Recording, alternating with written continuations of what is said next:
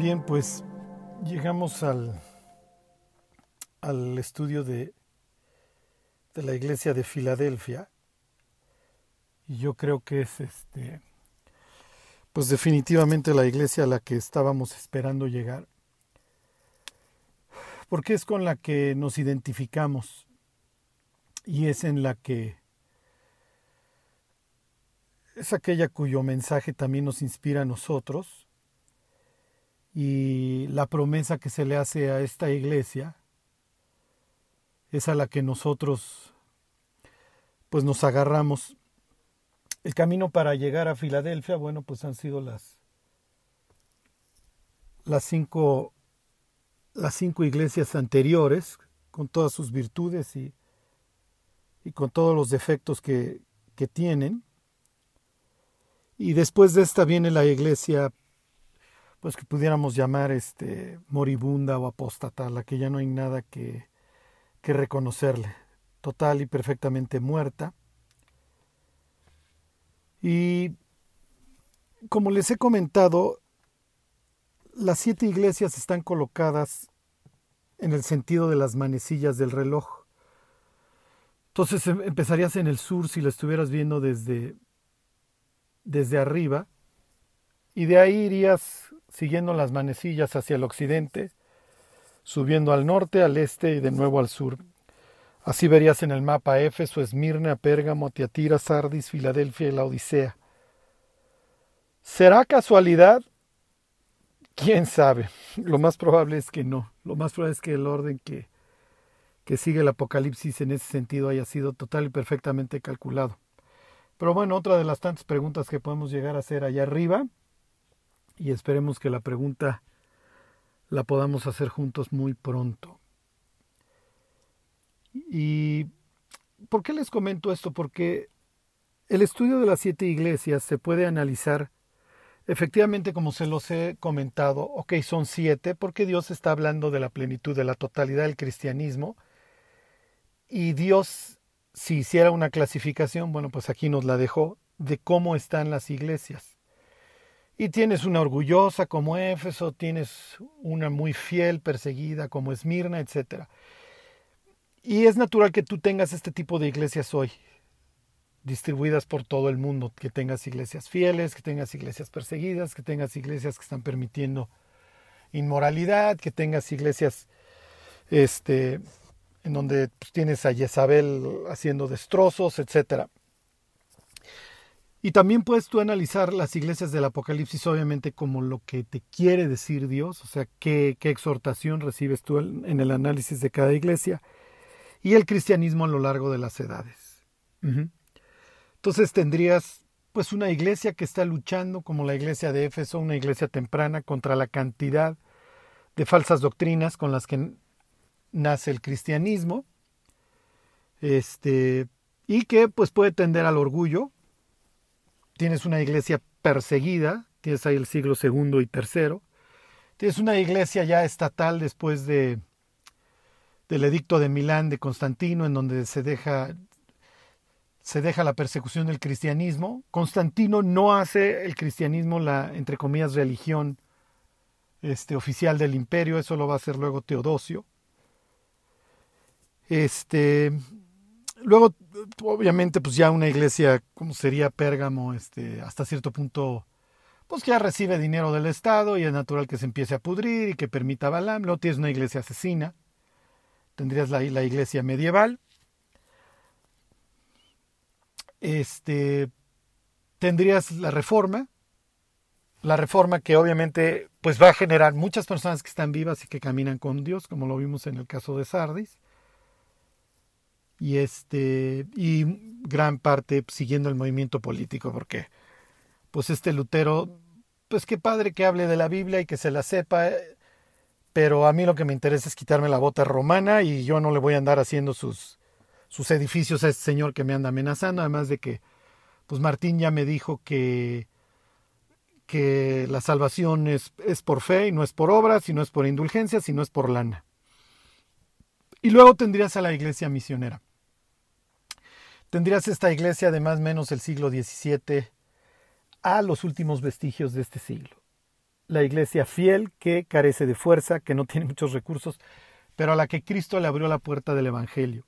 Y luego la iglesia apóstata, la iglesia en donde ya ni siquiera Jesús entra a sus congregaciones, ¿sí? al grado que le tiene que pedir permiso a las personas, oigan, si me, si me quisieran invitar, pues si, de alguna, si algún día se equivoca el predicador y habla de mí, de la salvación y el infierno, pues estamos de gane. ¿Ok?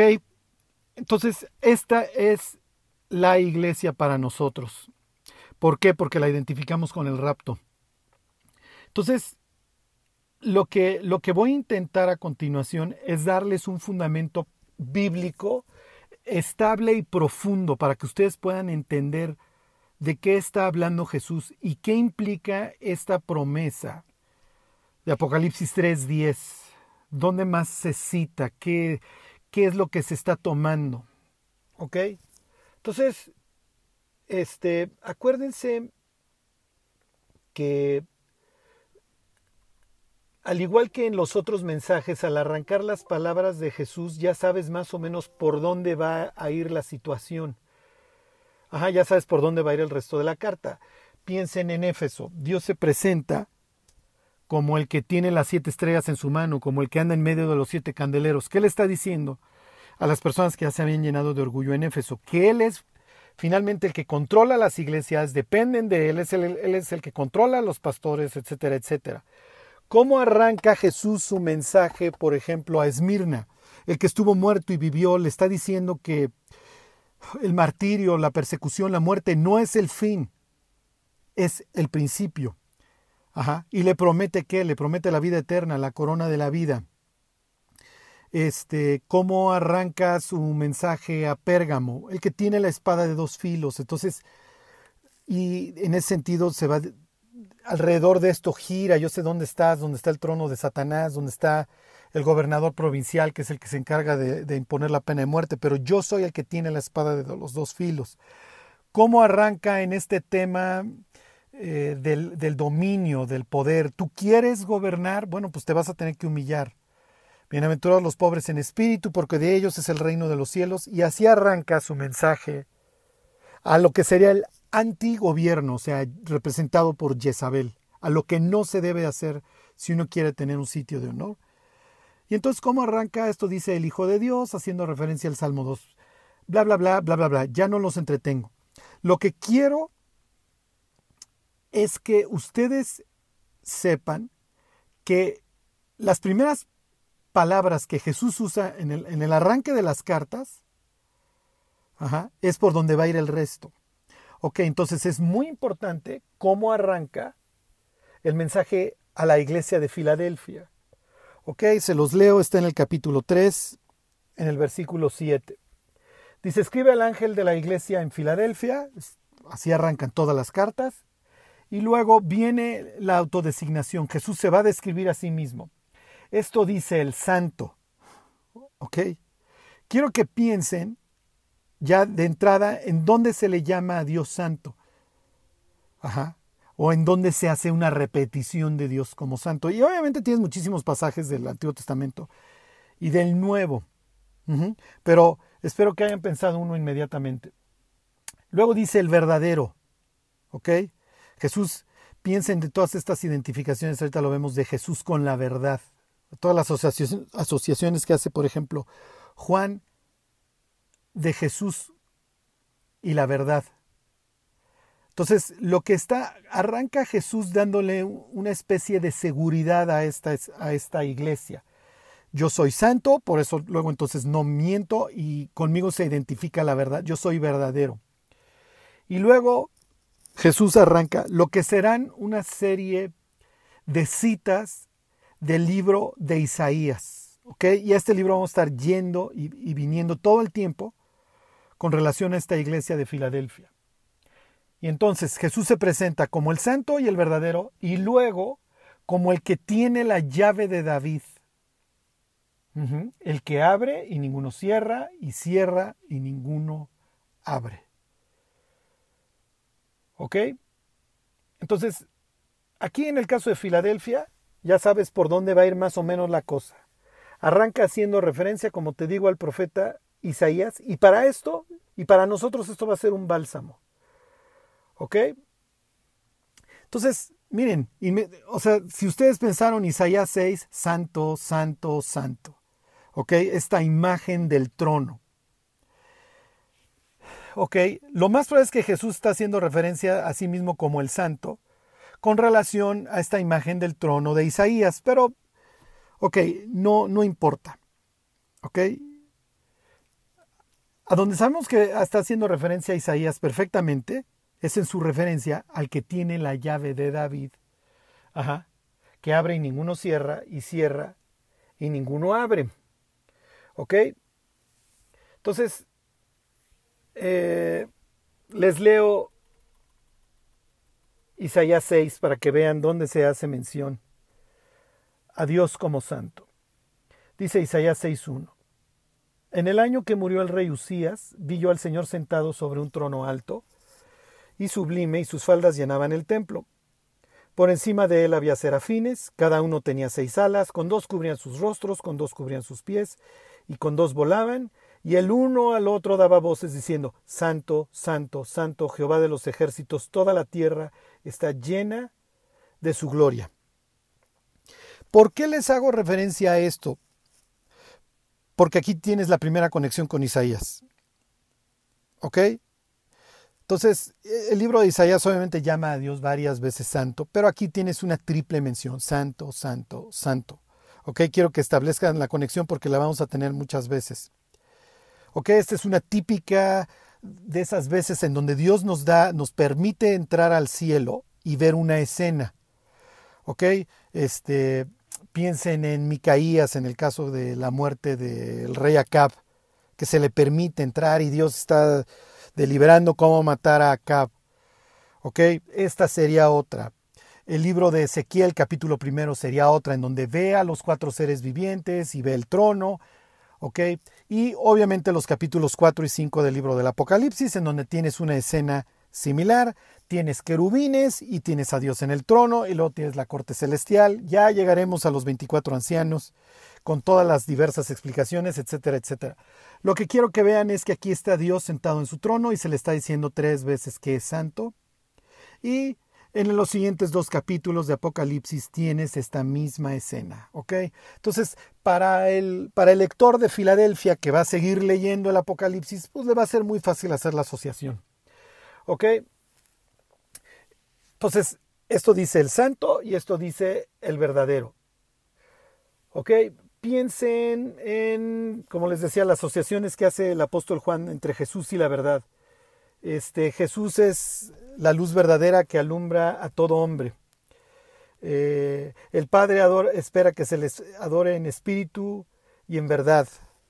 Dice Jesús, si permanecieres en mi palabra, conoceréis la verdad y la verdad os hará libre. Eh, Jesús es el camino, es la verdad y la vida. ¿Ok? Diría Jesús en la última cena, santifica a mis discípulos, santifícalos en tu verdad, tu palabra es verdad. Juan acaba el Evangelio, su Evangelio, diciendo que su palabra es verdad y que lo ha escrito el Evangelio para que crean. ¿Okay? ¿Qué, ¿Qué, está implicando? Que Jesús no miente, ¿okay? que lo que le va a decir es verdad, que tiene todas las tablas para confiar en lo que, le va, en lo que se le va a prometer. ¿Ok? Bueno, entonces, el mensaje es claro, Cristo es digno de confianza y en Él no hay mentira, en Él no hay ni sombra, no hay, no hay sombra de variación. Pero, y este es un gran pero, esta forma de Jesús de autodesignarse es muy importante. ¿Por qué? Porque es la forma en que los mártires de la tribulación se van a dirigir a Él, lo cual contrasta totalmente con las promesas que se le hace a la iglesia de Filadelfia. Jesús se, hace, se menciona a sí mismo arrancando la iglesia, que va a ser guardada, diciéndole el santo y verdadero. Y si tú das las vueltas a la página y llegas al capítulo 6, tienes a los mártires de la tribulación diciéndole, ¿hasta cuándo, Señor, santo y verdadero, no juzgas y vengas nuestra sangre en los que moran en la tierra? Entonces, esta mención de que Jesús es santo, sí, si lo entendemos, Está apartado, es, es Dios, es especial, es verdadero.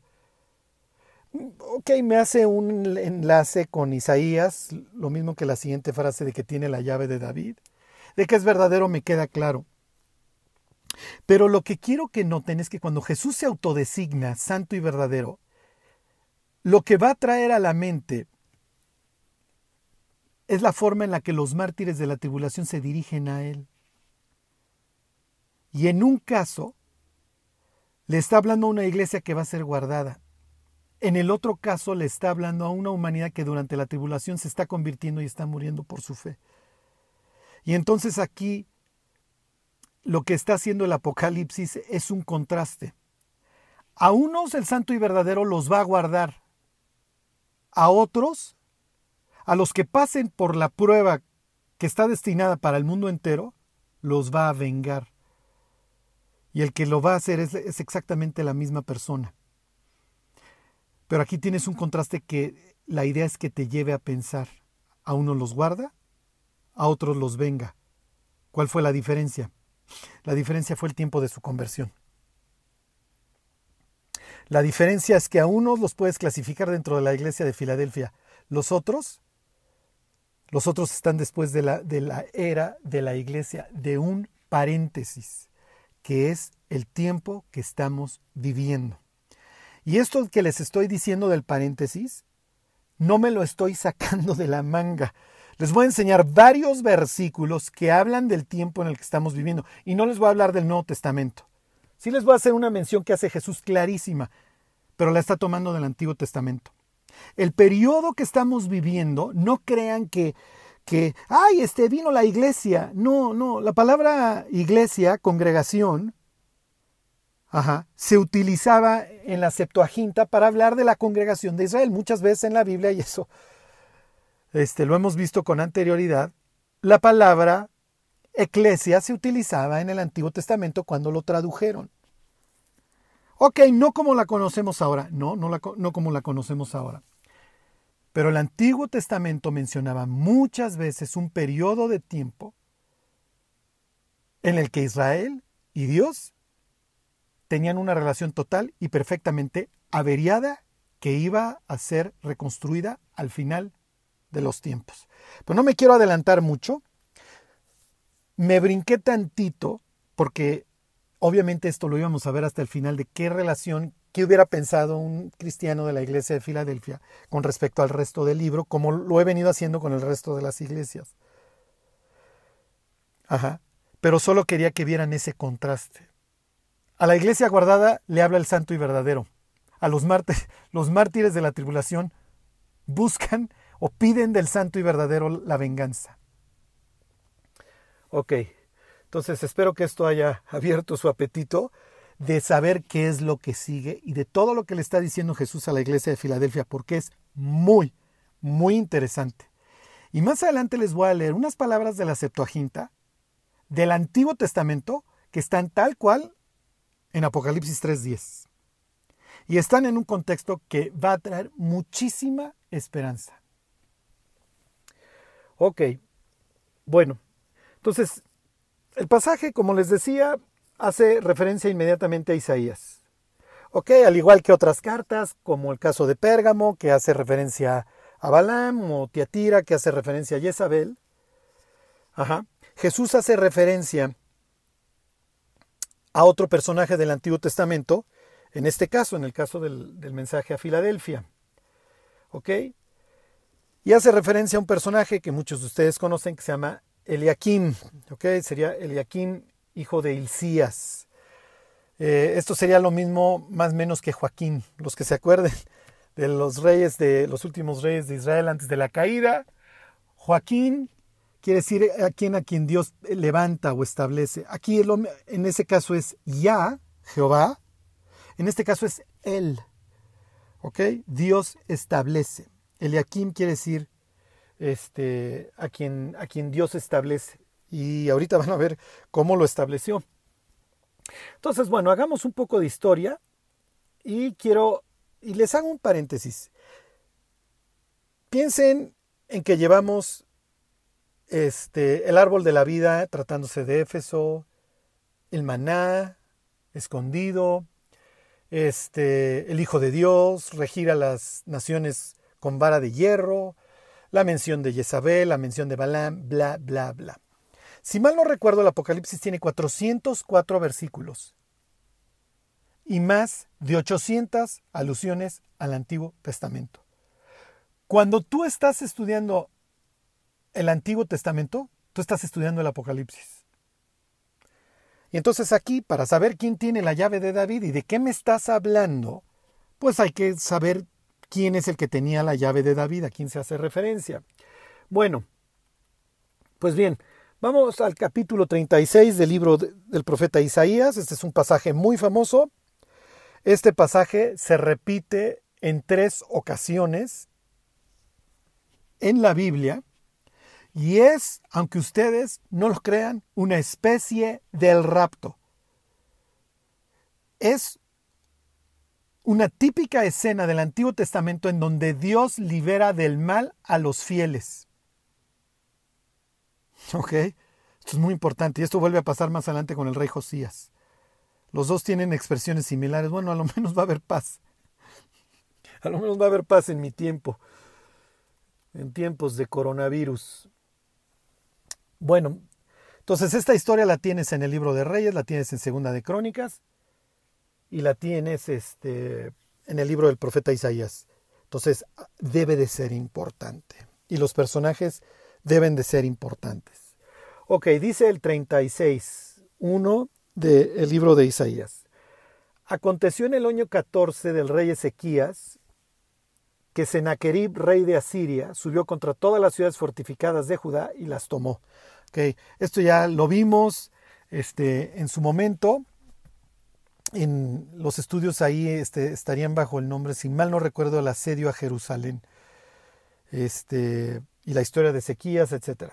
Ok, dice el versículo 2. Y el rey de Asiria envió al Rapsaces, ok, envió aquí a su general, con un gran ejército desde Laquis a Jerusalén contra el rey Ezequías, y acampó junto al acueducto del estanque de arriba en el camino de la heredad del Labardor, que ya tienes a los asirios encima.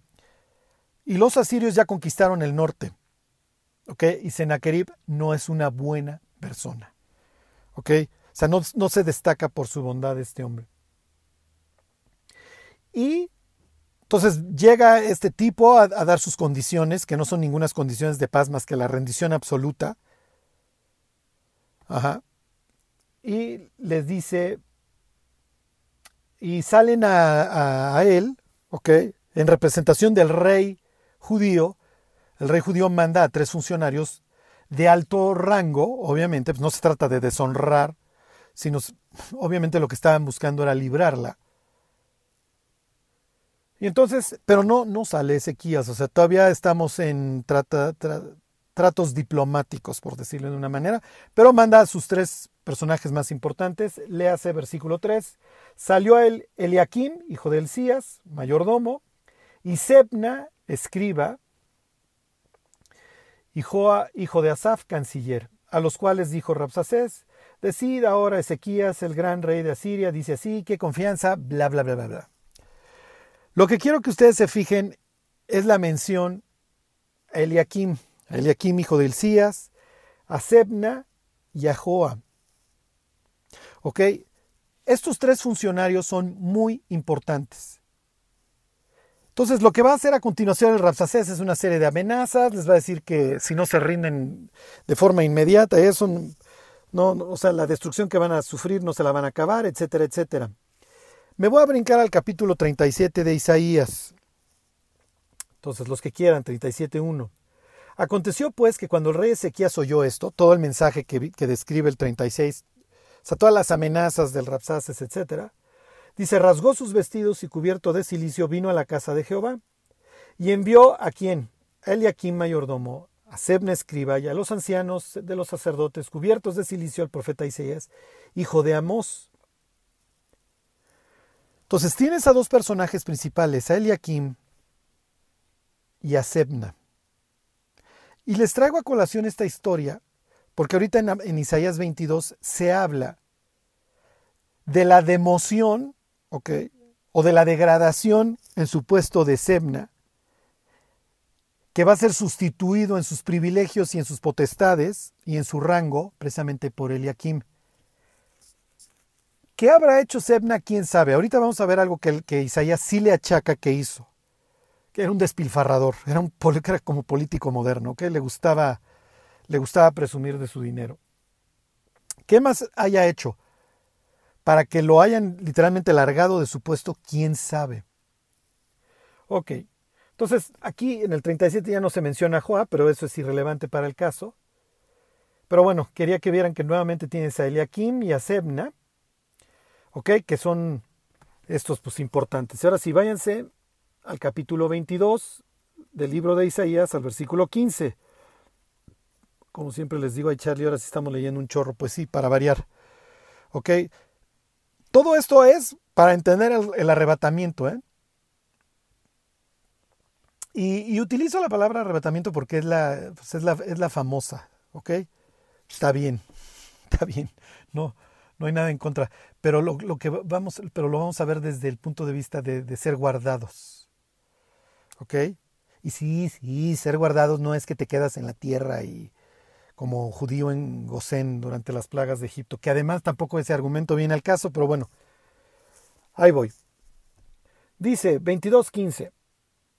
Jehová de los ejércitos dice así, ve, entra este tesorero Sebna, el mayordomo, o sea, este es el, que, el que tiene el cuidado del, del, palacio, lo que, lo que implica esto es acceso. Este tiene acceso al tesoro, tiene acceso al rey. Eso es lo que necesitamos entender. Tiene una puerta al, tiene puerta al rey, tiene acceso. Ese es el tema que quiero que se queden con, con todo este rollo. Ok, dice el 16, ¿qué tienes tú aquí? ¿O a quién tienes aquí que labraste aquí sepulcro para ti? Como el que en lugar alto labra su sepultura o el que esculpe para sí morada en una peña. Sucede que en la antigüedad los sepulcros eran familiares, a menos de que fueras muy, muy rico. Y no podías mezclar de diversas familias. Acuérdense, no vale vestirse con lino y con lana, no vale usar diversas semillas porque estás manteniendo el orden. Y además ya saben qué sucedió cuando los ángeles se metieron con las humanas.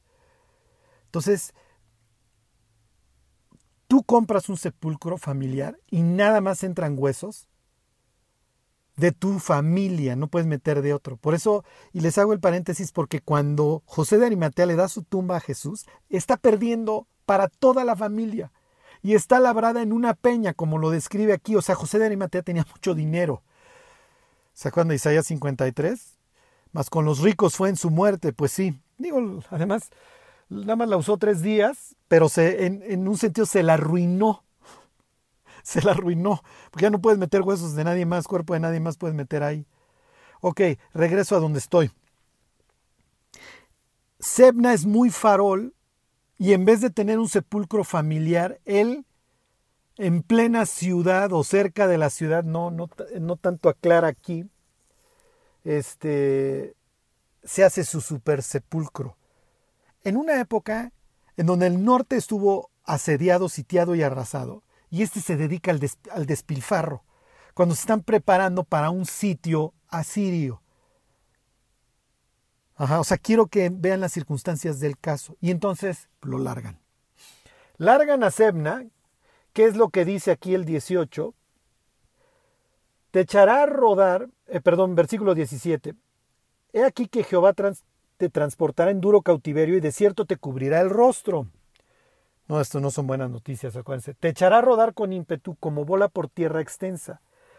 Allá morirás y allá estarán los carros de tu gloria, o vergüenza de la casa de tu Señor, porque la Biblia presenta a Ezequías como un gran hombre, no como un despilfarrador. Entonces, Sebna obviamente está haciendo ver mal a, Ezequías.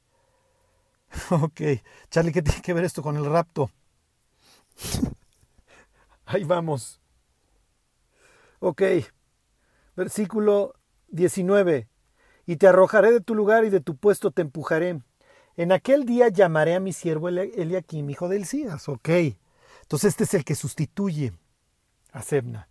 Y lo vestiré de tus vestiduras, y lo ceñiré de tu talabarte, y entregaré en sus manos tu potestad, y será padre al morador de Jerusalén y a la casa de Judá.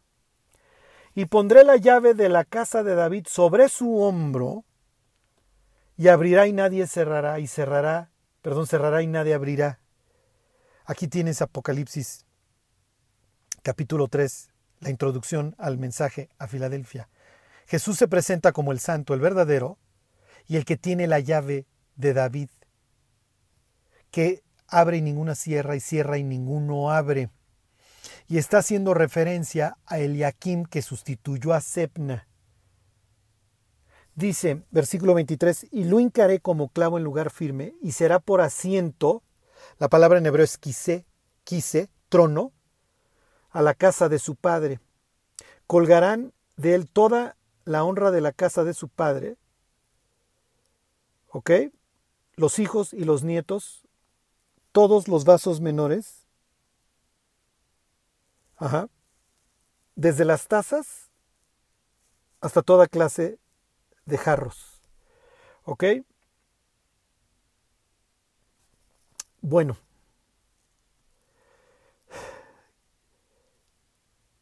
Quiero que se fijen en tres palabras que les acabo de leer en los versículos 21, 22 y 23 se los vuelvo a leer. Dice, y lo vestiré de tus vestiduras y lo ceñiré de tu talabarte y entregaré en sus manos tu potestad y será padre. Él va a ser padre al morador de Jerusalén. Número 2, versículo 22. Y pondré la llave de, de la casa de David, ¿dónde? Sobre su hombro. Y número 3, y lo hincaré como clavo, estoy leyendo el versículo 23, en lugar firme y será por trono de honra, de honra. Tienes tres conceptos que el mismo Isaías le aplica al Mesías. Es el Padre, sobre su hombro descansa el reino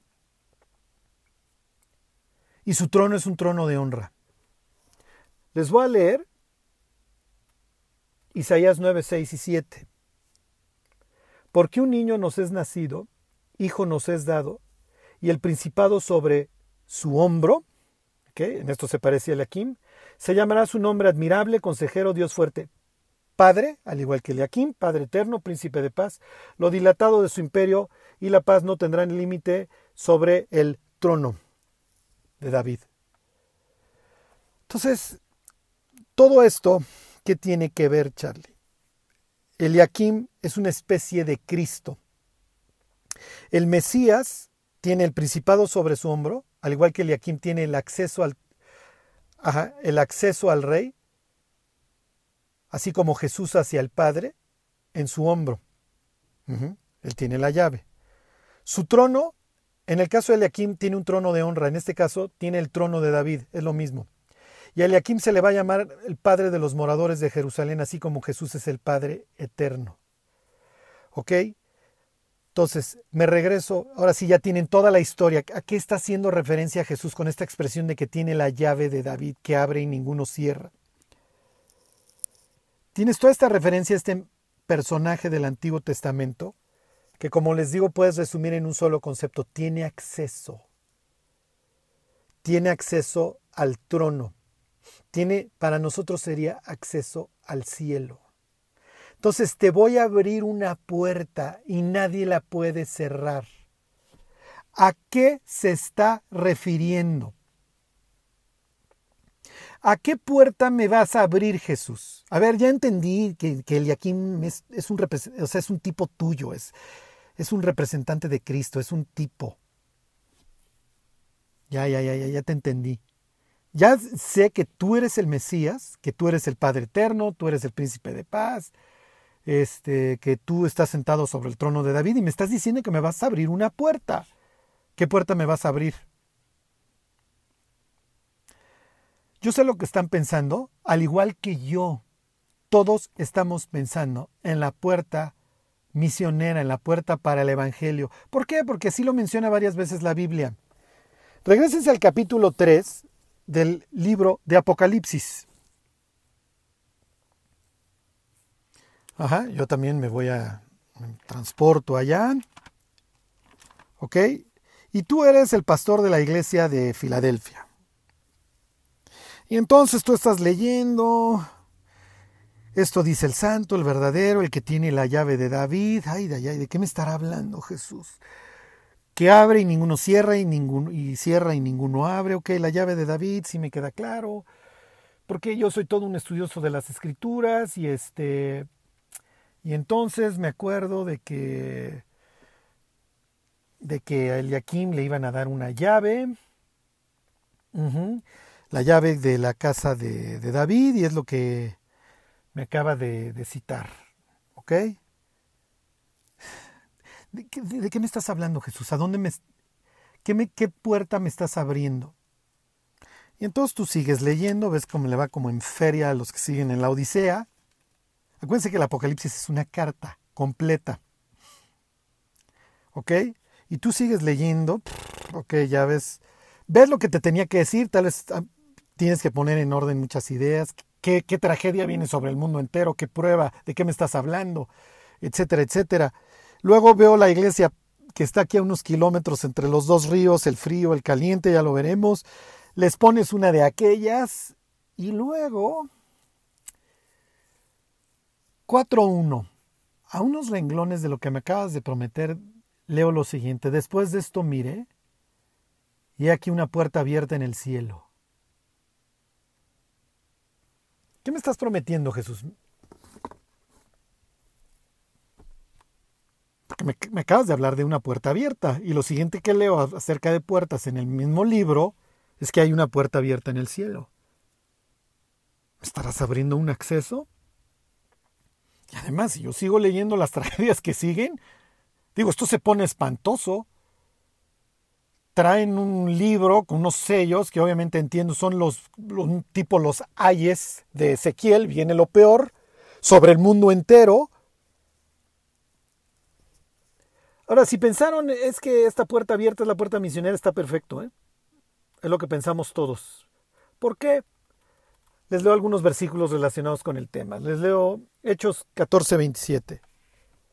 Y habiendo llegado, está hablando Pablo, va, Pablo va a contar todas las cosas que ha hecho con los gentiles Dios a través de él y dice, y habiendo llegado y reunido a la iglesia, refirieron cuán grandes cosas había hecho Dios con ellos y cómo había abierto la puerta de la fe a los gentiles. Quiero decirles una cosa, ¿eh? La iglesia de Filadelfia históricamente es la iglesia misionera, a la que Dios le abrió las puertas. No tenía fuerza, no tenía recursos, pero se estaban rifando por todo el planeta.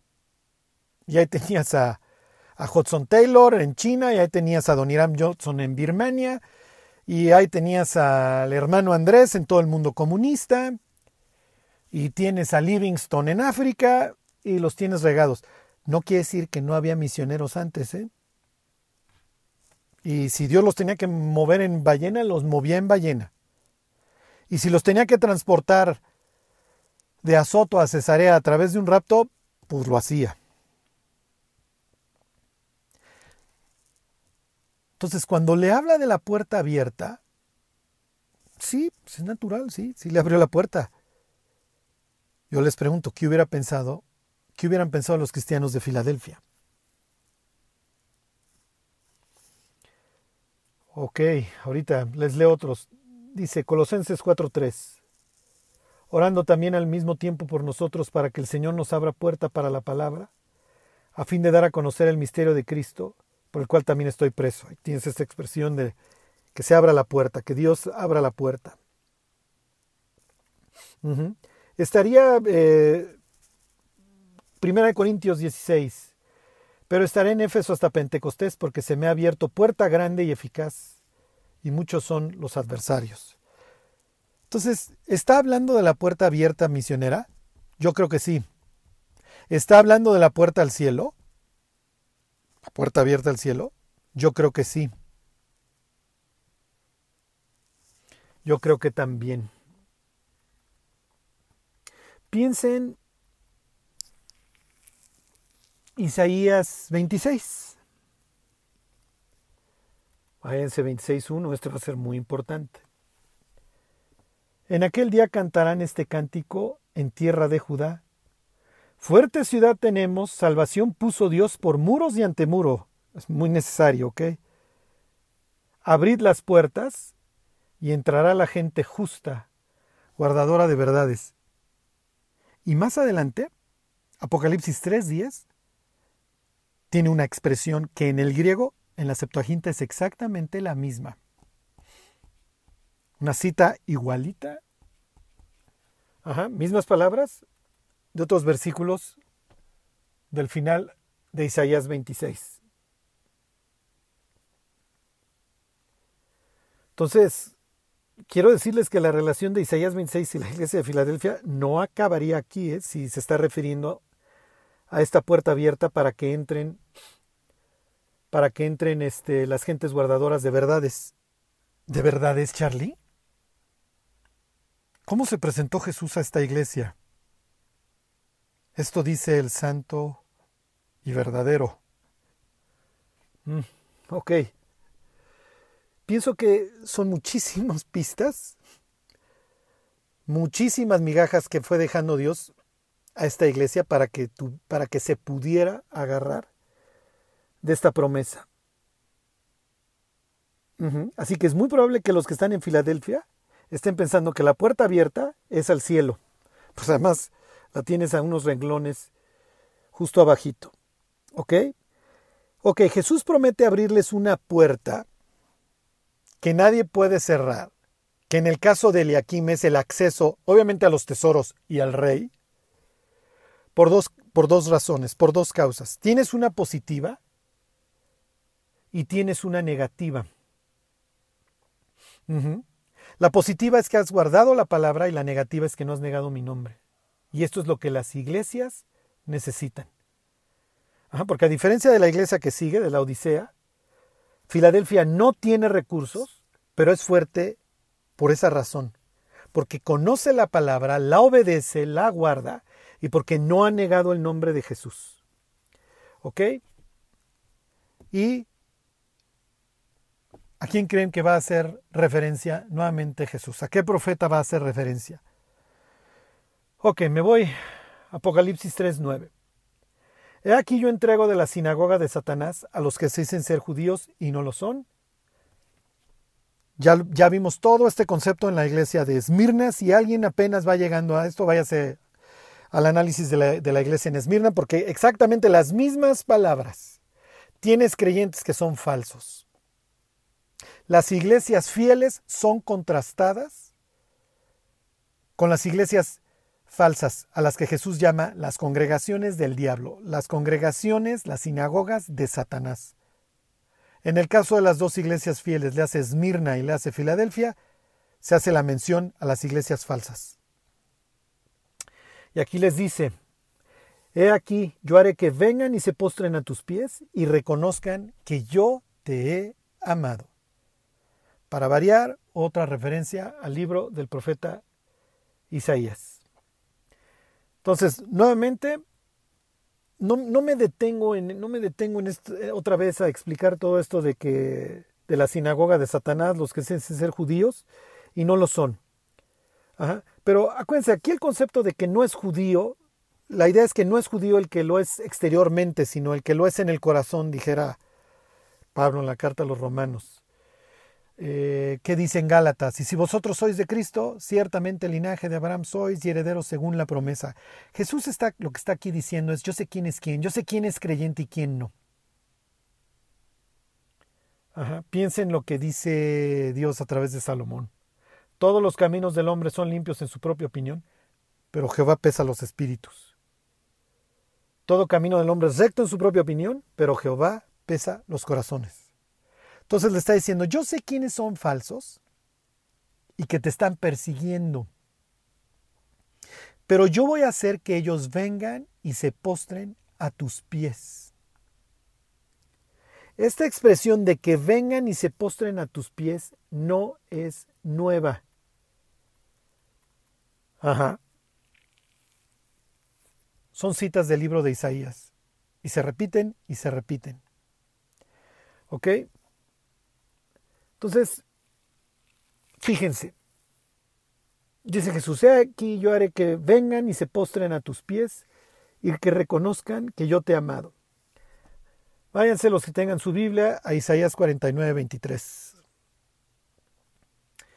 Dice, reyes serán tus ayos y sus reinas tus nodrizas. Con el rostro inclinado a tierra te adorarán y lamerán el polvo y conocerás que yo soy Jehová, que no se avergonzarán los que esperan en mí. 45.14. Así dice Jehová. El trabajo de Egipto, las mercaderías de Etiopía, los sabeos, hombres de elevada estatura, se pasarán a ti y serán tuyos, irán en pos de ti, pasarán con grillos, te harán reverencia y te suplicarán diciendo, ciertamente en ti está Dios y no hay otro fuera de Dios. Muy similar al mensaje, van a venir, se van a postrar a tus pies y van a reconocer que contigo está Dios y que Dios te ama. ¿Ok? Los que se dicen ser judíos y no lo son. ¿Cuál es el punto? Que aquí tienes una reversión. En el libro de Isaías los que se van a postrar son gentiles frente a judíos. En este caso son judíos que se dicen ser creyentes en Dios, pero que rechazan a Cristo y que se van a postrar aquí frente a gentiles. Tienes una reversión. ¿Por qué? Porque ahorita, como les decía yo, y esto es muy importante para el caso, los judíos y Dios no se llevan. Y eventualmente van a reconocer, pues sí, estos cristianos que creían en Jesús pues, tenían la verdad.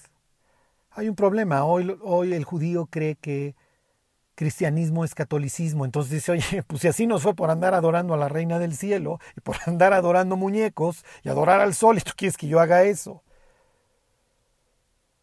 ¿Ok? Pero no es el caso ni en Esmirna ni en Filadelfia, en donde tienes judíos y griegos, judíos y gentiles adorando a Dios, siendo perseguidos por judíos en la carne, que no lo son en el espíritu. ¿Ok? Y esto es muy importante. Les leo otro mismo mensaje, Isaías 60, 14.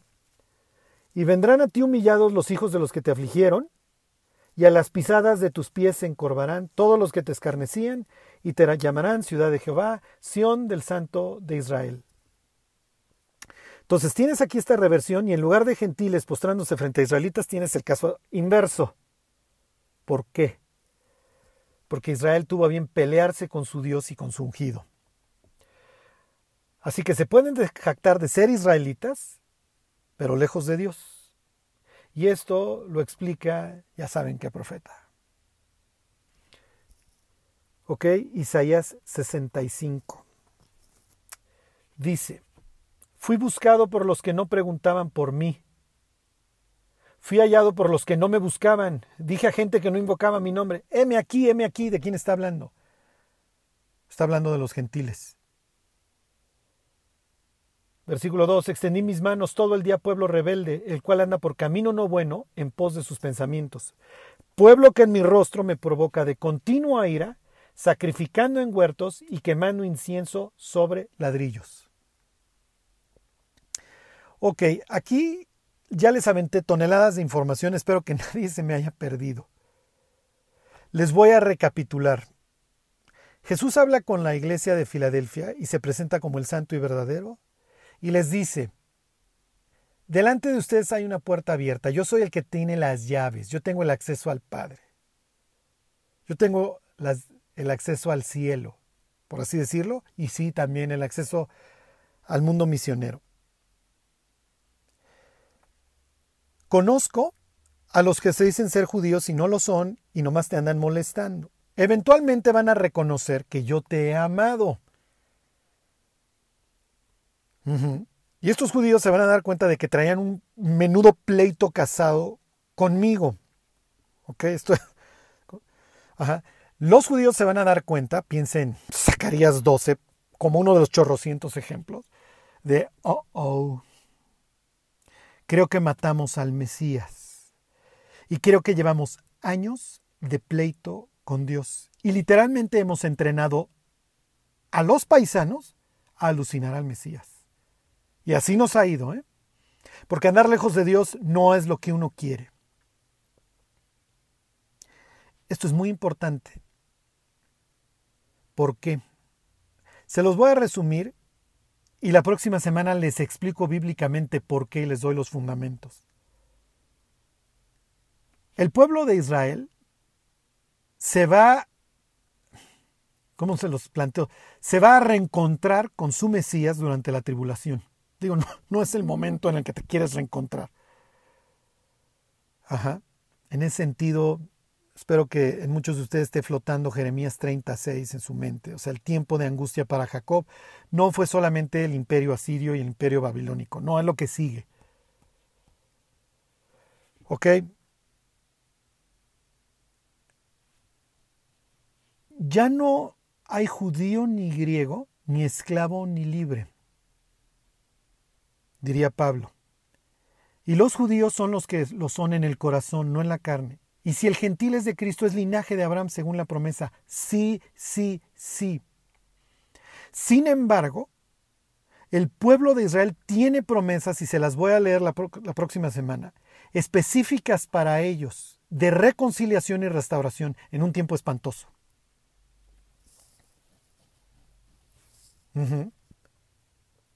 Y esto es muy importante que lo entendamos, porque si no, no hace sentido esto del rapto. No tiene ningún caso eh, estudiar el mensaje a Filadelfia y Apocalipsis 3.10 y Isaías 26, etcétera, más todo lo que viene. Ok, se los vuelvo a decir, ya no hay judío ni griego. Pues sí, todavía hay judíos y hay griegos. Ya no hay esclavo ni libre. Ah, miren, como Pablo ya dijo, imagínense al esclavo en Corintio. Bueno, como Pablo ya dijo que no hay esclavo ni libre, pues ya, patrón, ya dejo de chambear y ya me voy. No, no, no, no. Si el patrón no te quería permitir, te quedas. Ajá. No hay varón ni mujer. No, no, no, sí. Sí, sí, sí. Pablo seguiría diciendo, a ver, señora, hasta pensé en la iglesia y, y ustedes, señor, maridos cumplan esto y ustedes, hijos, cumplan con aquello y ustedes, señoras, cumplan con esto. Oye, Pablo, pero no andas diciendo que ya no hay esclavo ni libre. No, si todavía los hay, todavía hay judíos y griegos. Frente, el, eh, frente a Dios no hay estas diferencias. ¿Ok? Pero no es, a ver, pero tómenlo en el contexto. Más a todos los que le recibieron, a los que creen en su nombre, les dio potestad de ser hechos hijos de Dios. No importa si eres judío, si eres lo que tú quieras, africano, griego, lo que tú quieras. El hecho de la conversión te hace hijo de Dios.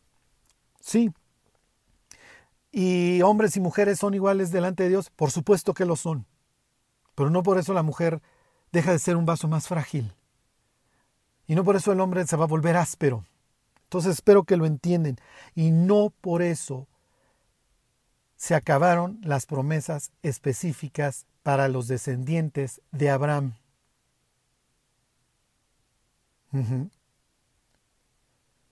Y esto es muy importante. Porque cuando nosotros entendemos iglesia guion Israel y que no es lo mismo y que una no vino a suprimir a los otros, entendemos todo este concepto del rapto y el resto del Apocalipsis, el milenio. Si no, se hace un desastre en donde no, no, es que todo es este, todo es simbólico.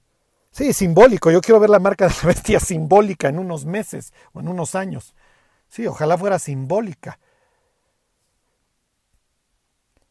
Pero bueno, a veces a los a los Bible scholars, como les llaman, les da por si no hay una interpretación este así, pues mejor di que es simbólico. Sí, simbólico. Cuando llueva fuego, esperemos que sea simbólico. Bueno, esperen que sea simbólico no podía continuar en este estudio de la iglesia de Filadelfia sin, sin empezar a darles todos estos fundamentos, por qué se menciona el Yaquim, etc. Si entendieron que Dios le, dio, le está prometiendo una llave con un acceso al cielo, ya, ya entendieron lo que tenían que entender hasta acá. Que Dios los bendiga. Y se alegró el pueblo por haber contribuido voluntariamente, porque de todo corazón ofrecieron a Jehová Primera de Crónicas 29.9. Si deseas ofrendar para nuestro trabajo misionero, te invitamos a que des clic en el enlace que estaremos dejando en la descripción de nuestras redes sociales. Ve y sé bendición. Gracias.